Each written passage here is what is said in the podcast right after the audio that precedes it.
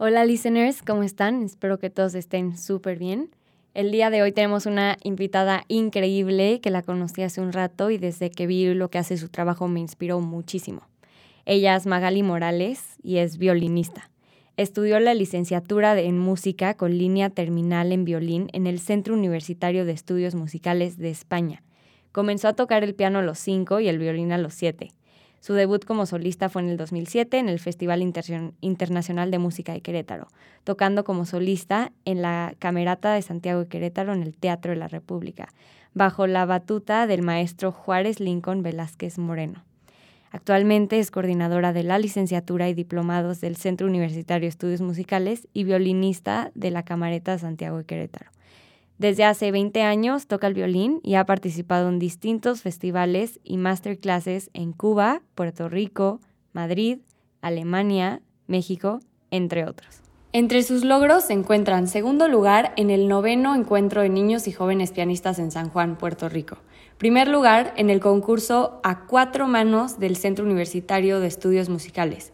Invitada en el Festival de la CIOF de la UNESCO en una gira internacional representando a México en distintas ciudades de Alemania. Beca al segundo campamento de cuerdas en la Pontificia Universidad Católica de Puerto Rico. Solista en el concierto Brandenburgo, junto con la reconocida pianista Iliana Bautista Latorre, bajo la tutela del director Juárez Lincoln Velázquez Moreno. Tiene unos logros increíbles, ha ganado muchísimos concursos y ha representado a México de manera nacional e internacional. Entonces ahorita la van a conocer. Y pues antes que nada, Maggie, ¿cómo estás? Bueno, Georgie, estoy muy bien, estoy muy feliz. Acaba de llegar a México y la verdad es un honor estar aquí. No, hombre, el honor es nuestro y qué padre que vengas como nuestra invitada. Y pues el día de hoy vamos a hablar de un tema muy padre, tú eres la experta número uno, que es la música clásica en México, retos y oportunidades. Entonces vamos a empezar primero con una introducción rápida y yo te quiero contar un poco de lo que significa la música clásica para mí. Y pues yo creo que la música, junto con la, la palabra y la forma de expresarnos los humanos, es una de las manifestaciones culturales que son más reales del mundo y además más primitivas, porque lo vemos desde el principio de la historia de, de nosotros, de los humanos.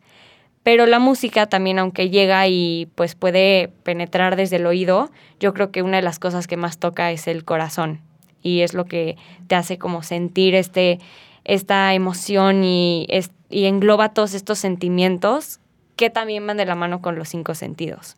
Entonces eso a mí se me hace sumamente interesante. Digo, ahorita te contaba, no soy una experta en la música clásica, pero sé de, de algunos eh, que son pioneros en la música clásica en México, por ejemplo Guadalupe Olmedo, que fue la primera mujer, que, primera compositora mexicana que, que escribió el género clásico, que escribió dentro de este género. También Juventino Rosas, con su obra famosa sobre las olas, y algunos otros, pero en sí no soy tan experta, entonces por eso te quería entrevistar a ti, saber un poco y entender un poco esta industria. Entonces nos vamos a saltar la primera pregunta, que es, ¿qué significa la música clásica para ti y qué te hace sentir? Bueno, primero que nada yo creo que em, la música es un lenguaje universal, eso es lo más importante, es algo que, que todos sabemos, pero no lo tenemos del todo consciente, entonces es algo maravilloso porque con la música nos podemos comunicar, con la música podemos transmitir es un lenguaje eh, con el que tú puedes llegar al corazón de muchísimas personas, de muchísimo público, sin importar eh, el idioma que tú hables o el país en el que estés o tu estatus económico o tu estatus social. Entonces es algo maravilloso porque es algo que nos conecta a todos como seres humanos y algo con lo que vibramos todos. Claro. Todos amamos la música. Entonces para mí la música es mi vida. Realmente yo crecí con música. Desde que yo estaba en el vientre de mi madre, eh, ella daba un montón de conciertos con mi papá, porque los dos son músicos. Entonces, desde que yo eh, llegué a este mundo, llegué con música. Entonces, para mí es, es un verdadero honor. Creo que eh, los que nos dedicamos a esta, a esta industria y los que estamos en este mundo de la música, sabemos que es una dicha que es una alegría impresionante y que aparte nos permite y nos abre puertas para poder conectar con, con, con, gente, con otros países, con otras culturas y es maravilloso. Entonces, Yo, yo me siento muy honrada y yo creo que aquí también lo más importante es saber eh, respetar, saber honrar y saber... Em, pues llegar a tu público con, con, lo que tú quieres transmitir, con toda la humildad y con todo el amor que, que uno tiene como músico para, para mostrar, ¿no? A, a, las personas. Entonces, pues para mí la música es vida. No, muy buena definición, exacto. O sea, yo creo que también te refieres mucho a esta parte del amor y de la pasión que tienes como músico a expresarlo. Entonces, esto se me hace increíble también. Creo que pues hay mucho campo todavía que abarcar. O sea, viene desde la prehistoria, entonces esto no, no, es una industria que en algún punto acabe, ¿me entiendes? Sino al contrario, seguirá siempre manteniéndose y evolucionando en distintos Así es. ámbitos. Entonces ahora vamos a saltar a la pregunta 2, que es, ¿cómo ves tú la industria musical clásica, o sea, la industria de la música clásica en México?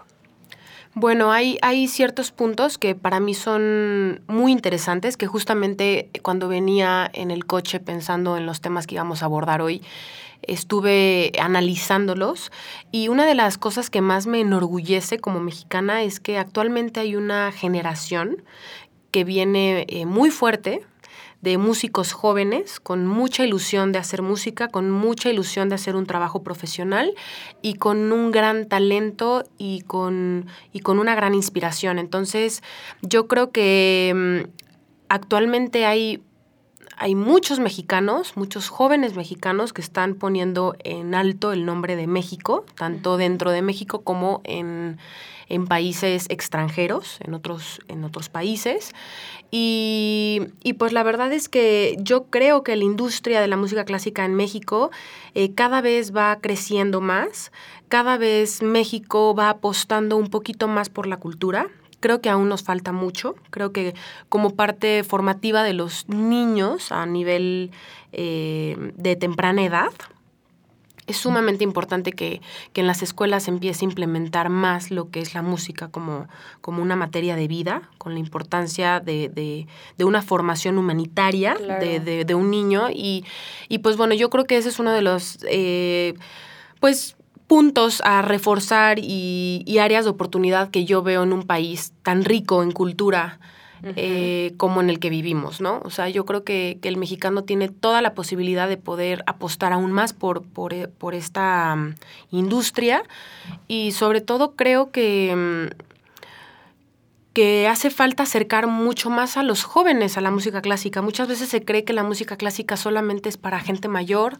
o que es para gente con un estatus social y la realidad es que no, la música empezó siendo música clásica, ¿no? O sea, los compositores en, en otros periodos, en el clasicismo, en el barroco, en el romanticismo, componían y esa era la música que se escuchaba. Entonces yo creo que es maravilloso que podamos acercar a los jóvenes a la cultura y a la música clásica, porque está, está ahí, está ahí, nada más es, es acercarnos a ella y conocer. ¿no? Y cultivarnos un poco, la verdad. Sí, cultivarnos y fíjate, se me hace eh, curioso que lo menciones, que hay una generación que tú crees joven, interesada. No me hubiera imaginado esto. Sí, así es. Hay, hay, hay gran cantidad de colegas que están haciendo proyectos muy interesantes, tanto dentro de México como en el exterior. Y también tengo muchos colegas que están apostando por México y han decidido no irse al extranjero para entonces trabajar aquí en México, porque México tiene mucho, mucho que dar y hay mucho que trabajar en México. Entonces, aunque el trabajo es un poquito más arduo y hay que picar piedra, creo que vale la pena. Sí, totalmente. Y ahora saltándonos a este a este mundo internacional, tú que has vivido experiencias fuera de México representando a nuestro país, ¿cómo ves la industria de la música clásica en Europa, por ejemplo? Bueno, eh, como nosotros sabemos, en Europa desde siempre se ha llevado un acercamiento muy fuerte de la música clásica en la formación temprana de la que yo te hablaba en los niños. Entonces es un poco más cotidiano que los niños desde pequeños eh, tomen un instrumento musical y como parte de su formación aprendan a tocar algún instrumento. No necesariamente con vísperas a que sean instrumentistas, compositores, cantantes o que se dediquen a esto, pero sí eh, para poder pues darle herramientas a este niño de sensibilidad, de motricidad fina y gruesa, de coordinación y de muchas otras eh, cosas y beneficios que trae la música. Entonces, pues yo veo que, por supuesto que países como España, como Italia, como, como Hungría, como Rusia, Alemania, también. Alemania también son países que, que, le apuestan día con día a la cultura. Son países que tienen muchísimas orquestas infantiles, juveniles, profesionales, teatros. Eh, la cultura está mucho más al alcance de toda la población. Entonces es muy interesante eh, pues todo lo que podemos aprender de estos países para entonces poderlo aplicar en el lugar en el que vivimos, porque creo que pues tenemos toda la capacidad de poderlo hacer. Claro, sí. Yo en lo personal creo, tal cual como dices, que estos países tienen una, un acercamiento desde tan temprana edad que para ellos es más normal. Así es. Por así decirlo. El, el año 2020 obviamente fue un año difícil para la industria de la música en todos los sentidos, tanto en la música clásica como en la música contemporánea. Eh, se vieron afectadas muchísimas personas, no nada más eh, instrumentistas, ejecutantes o cantantes, sino eh, también gente que se dedica a la producción. Claro. Em, y, y, la verdad es que todo este tema de acercarnos a la tecnología y empezar a, a mostrar la cultura desde un streaming o, haciendo este tipo de conciertos en línea que al principio yo no veía como mucho sentido porque claro, no es lo mismo, ¿no? Yo creo que em, nos acercó un poco, nos hizo sentir que éramos un, lugar más cerca.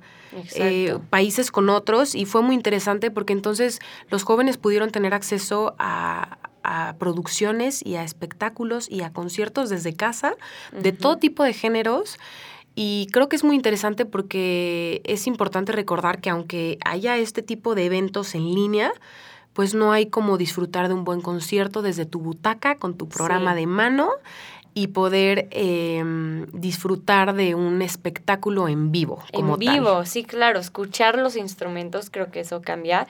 Como quiera, o sea, tomando como el lado positivo la tecnología, creo que ayudó, o sea, como dices, a varios artistas o sea, escuché como el impacto que ha tenido, la, por ejemplo, la industria de la música en TikTok o al revés o viceversa. Este tipo de cosas para ciertos artistas los impulsó. Y para otros, por ejemplo, en la industria de la música clásica, yo creo que también los ayudó porque lograron exponer su talento, exponer su talento o sus obras de una forma pues para todos, por así decirlo. Claro, y definitivamente fue un reto para todos, ¿no? Tanto, tanto, al, tanto para el músico como para el oyente, ah, como para el escucha, de poder aprender también a disfrutar el poder escuchar un concierto desde casa. Sí. Pero yo creo que yo externo al público y yo, más bien no externo, sino exhorto al público a que, a que sigan asistiendo a los teatros y, sigan acercándose a, la música en vivo, porque no hay, o sea, es una diferencia abismal claro. de lo que hay entre un concierto que tú ves en un streaming a lo que realmente estás tú disfrutando en vivo, ¿no? Sí, es muy diferente. sí, no, es otro rollo. Y la verdad es que con esto vamos a saltar la, a la cuarta pregunta, que es qué tanta aceptación hay en la generación joven en cuanto a la música clásica en México. ¿qué puedes percibir? Por más que sí veas como una generación más activa, en lo general, ¿tú qué puedes percibir o predecir acerca del futuro de la música clásica? Bueno, eh, yo trabajo en una orquesta, yo trabajo en la Camerata Santiago de Querétaro y hacemos conciertos cada mes. El primer miércoles de cada mes hacemos conciertos, son conciertos gratuitos. Que vas a, tener uno el viernes, ¿no? ¿O cuándo es? Bueno, el sábado tenemos un concierto también en el CAC, en la UNAM, en Juriquilla. Y a decir verdad, eh, tengo que ser 100% honesta, en ocasiones me he decepcionado un poco porque eh, muchos de estos conciertos son entrada libre. Eh, yo sé que hay muchos factores que pueden impactar de alguna manera para que una sala de conciertos se llene o no, como puede ser la publicidad o, el mercado al que te diriges o el tipo de programa que diseñas para poder ofrecer al público. Pero independientemente a esto, eh, son pocos los jóvenes que yo veo en una sala, en un auditorio, para escuchar un concierto de música clásica. Incluso siendo gratuito. Así es, incluso siendo gratuito, entonces pues a veces es un poco, es un poco triste porque yo como joven, ¿no? Eh, no me gustaría más que, que, ver a mi generación y a las generaciones que, que, vienen detrás de nosotros acercándose a la música clásica y quitándonos como este tabú social donde la música clásica es aburrida o no es para todos. ¿no? Yo creo que el, el poder conocer el contexto histórico y social de lo que hay dentro de las obras que, que una orquesta llegue a interpretar y todo el trabajo que hay por detrás no tiene precio, tiene un valor muy importante. Claro, no, sí, totalmente. Esto es impactante. O sea, cómo pueden haber jóvenes que teniendo a su alcance ir a un concierto de música clásica no lo tomen, siendo gratuito. Claro. Eso se me hace muy, eh, no sé, como muy alarmante. Creo que es trabajo de varios años como dar a, o sea, dar a conocer y exponer más este, este mercado, esta industria. Así es. Más allá de la promoción, ¿no? Claro que sí. Yo creo que como, como músicos también nuestra labor es poder sensibilizar a las generaciones futuras a que se acerquen a la música para entonces pues poder hacer una, una sociedad mucho más culta y mucho más sensible de lo que estamos viviendo actualmente. Exacto, que sí, sí hace falta. Más hoy en día. Entonces, Maggie, mira, vamos a pasar a la última pregunta. Que Perfecto. ¿Qué te inspira? ¿Por qué la música? ¿O cómo decidiste que este era tu género de música ideal? Bueno, pues eh, mi vida ha dado muchos, muchos giros, la verdad. Yo soy coordinadora en una universidad, también en momentos me he dedicado a, tocar el violín eléctrico, o sea, he interpretado música contemporánea también.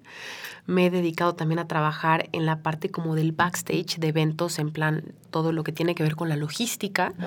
Y, y, también me dio alguna época por rescatar perros, entonces yo creo que todo este tipo de vivencias te ayudan como a reafirmar qué es lo que a ti te, te, apasiona y qué es lo que a ti te hace feliz. Y a mí la música clásica me encanta.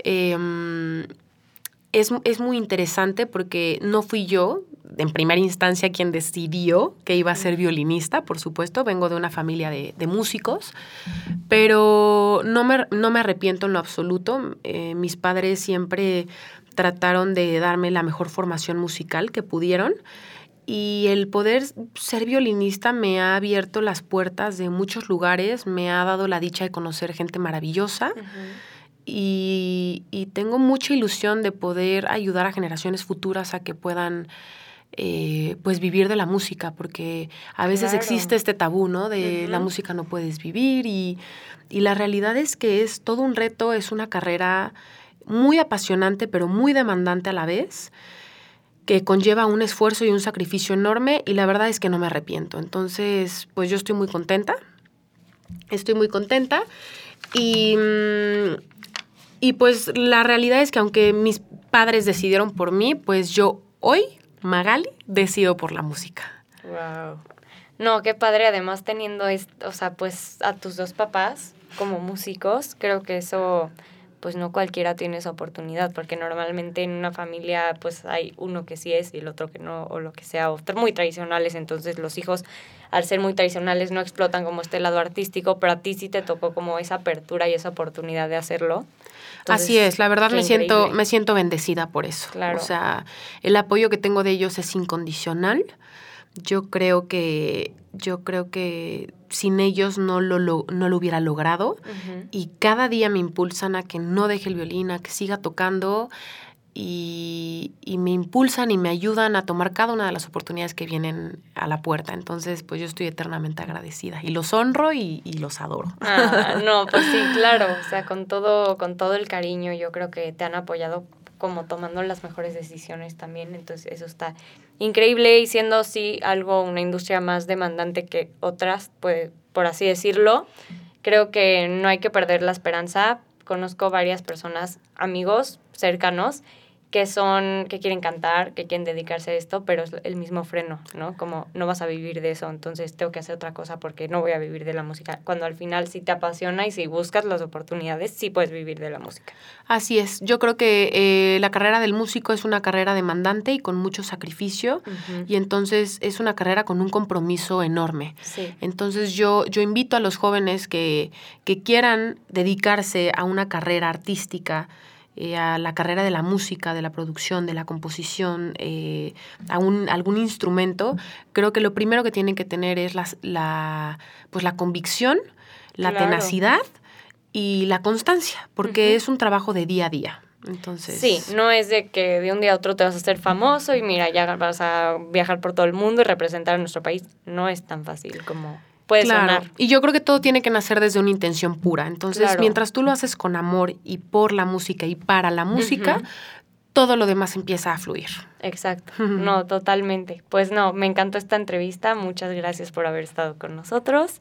Y pues también vamos a compartir en nuestras redes tu concierto del sábado Claro que sí. para que no sé si ya esté sold out. Ya o- está sold out, ya están Ah. agotadas las No. entradas.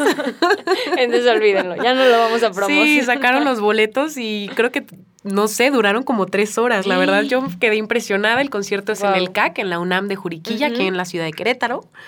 Estoy muy contenta porque aparte eh, el programa es maravilloso. Vamos a interpretar obras de Johann Sebastian Bach, Wow. de Rossini ¿No es tu favorito? y de Vivaldi. Sí, ¿no? Sí, la verdad es que uno de mis compositores favoritos es Bach. Yo creo que ya hablaremos en, en algún otro episodio de, algunos compositores emblemáticos, pero la verdad es que pues vamos a grabar el concierto y por supuesto que lo vamos a subir a la sala digital. Ay, no, qué padre. Yo justo sí quería ir, pero me voy a Morelia. Entonces, no, pues no podré. Pero al que sigue, cuenta conmigo y voy a estar para Claro que sí. Pues muchas gracias, Maggie, por habernos acompañado y gracias, listeners, también por habernos escuchado hoy. Ok, bueno, pues nos vemos pronto. Gracias. Nos vemos pronto. Gracias.